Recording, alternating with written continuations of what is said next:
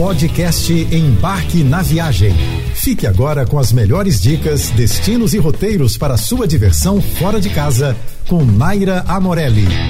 Essa semana a gente dá uma viajada por alguns lugares de Portugal que parecem ter saído de filmes ou, no caso dessa charmosa vila, de um conto de fadas mesmo. Se você gosta de lugares charmosos, fotogênicos e cenários de filmes medievais, a Vila de Óbidos é o seu próximo destino. Apenas 80 quilômetros ao norte de Lisboa, localizada no distrito de Leiria, Óbidos é uma vila portuguesa situada na província da Extremadura, com cerca de 2.200 habitantes. O vilarejo português tem autênticas características de uma cidade antiga medieval, cheia de casinhas de parede branca, cercada por uma muralha e um castelo que vem da Idade Média. A Porta da Vila e o Castelo de Óbidos são os lugares mais turísticos, mas não deixe de conhecer a Igreja de Santa Maria, o Santuário do Senhor da Pedra, o Museu Municipal, a Praça de Santa Maria, o Aqueduto de Óbidos, o Museu Abílio de Matos e Silva e a Igreja da Misericórdia. Não deixe também de apreciar a bebida local, a ginja, feita com a fruta de mesmo nome e servida em copinhos de chocolate bem gostosinhos. Por lá, ao longo do ano,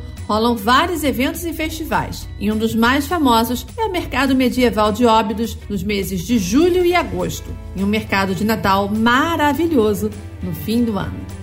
Localizada na região do Algarve, a famosa Vila Portuguesa de Sagres é um dos destinos mais procurados para quem quer curtir a natureza e as praias de Portugal. Sagres é uma vila litorânea do município da Vila do Bispo, com apenas 1.909 habitantes. Suas praias de águas limpas e puras e paisagens incríveis contam com uma ótima infraestrutura.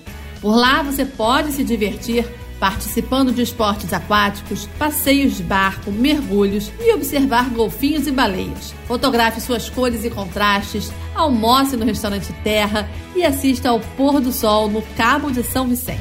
Para conhecer Sagres com riqueza de detalhes, você não pode deixar de visitar os seus pontos turísticos: a Praia do Beliche, o Cabo de São Vicente, a famosa Fortaleza de Sagres, a Praia do Tonel e da Ponta Ruiva. Aproveite para experimentar a gastronomia local. Os pratos mais famosos por lá são pratos de caça, figo com amêndoas, massa de peixes e percebes. A melhor época para visitar Sagres é no fim da primavera e começo do verão nos meses de junho e julho. Já agosto, o alto verão europeu, todo o Algarve fica muito lotado e é melhor não ir nessa época. Não se esqueça de colocar na mala roupas leves, sapatos confortáveis e uma jaqueta leve corta-vento, já que devido à posição geográfica, os ventos são gelados, mesmo no verão. O Parque Natural da Arrábida é uma reserva natural de Portugal que fica localizada na península de Setúbal, abrangendo os municípios de Palmela, Setúbal e Sesimbra, aproximadamente a 50 quilômetros de Lisboa, bem pertinho. Com uma rica fauna e flora, por lá você vai encontrar cerca de 1.450 espécies de plantas de diferentes tipos. Além disso, a reserva possui um complexo de belas praias. O azul do mar, que faz contraste com os penhascos, e os verdes que cobre a serra, é de encher os olhos. Você pode chegar ao parque de carro. Comece pela parte de cima da estrada N3791, admirando as paisagens que o parque tem a oferecer. É encantador. Visite também o convento da Rábida, construído no século XVI. Quando chegar ao fim da estrada, vá em direção a Setúbal, rumo às praias paradisíacas. Você vai encontrar praias belíssimas como a praia da Figueirinha, de Galapos, de Galapinhos e do Creiro. Depois, visite o castelo de Palmela e o castelo de Sesimbra. Você também pode visitar a região no inverno, em janeiro, quando as temperaturas ficam entre 8 e 13 graus. Já no verão, chega aos 24 graus. É importante que você leve sempre com você um casaco corta-vento, já que sempre está ventando na região.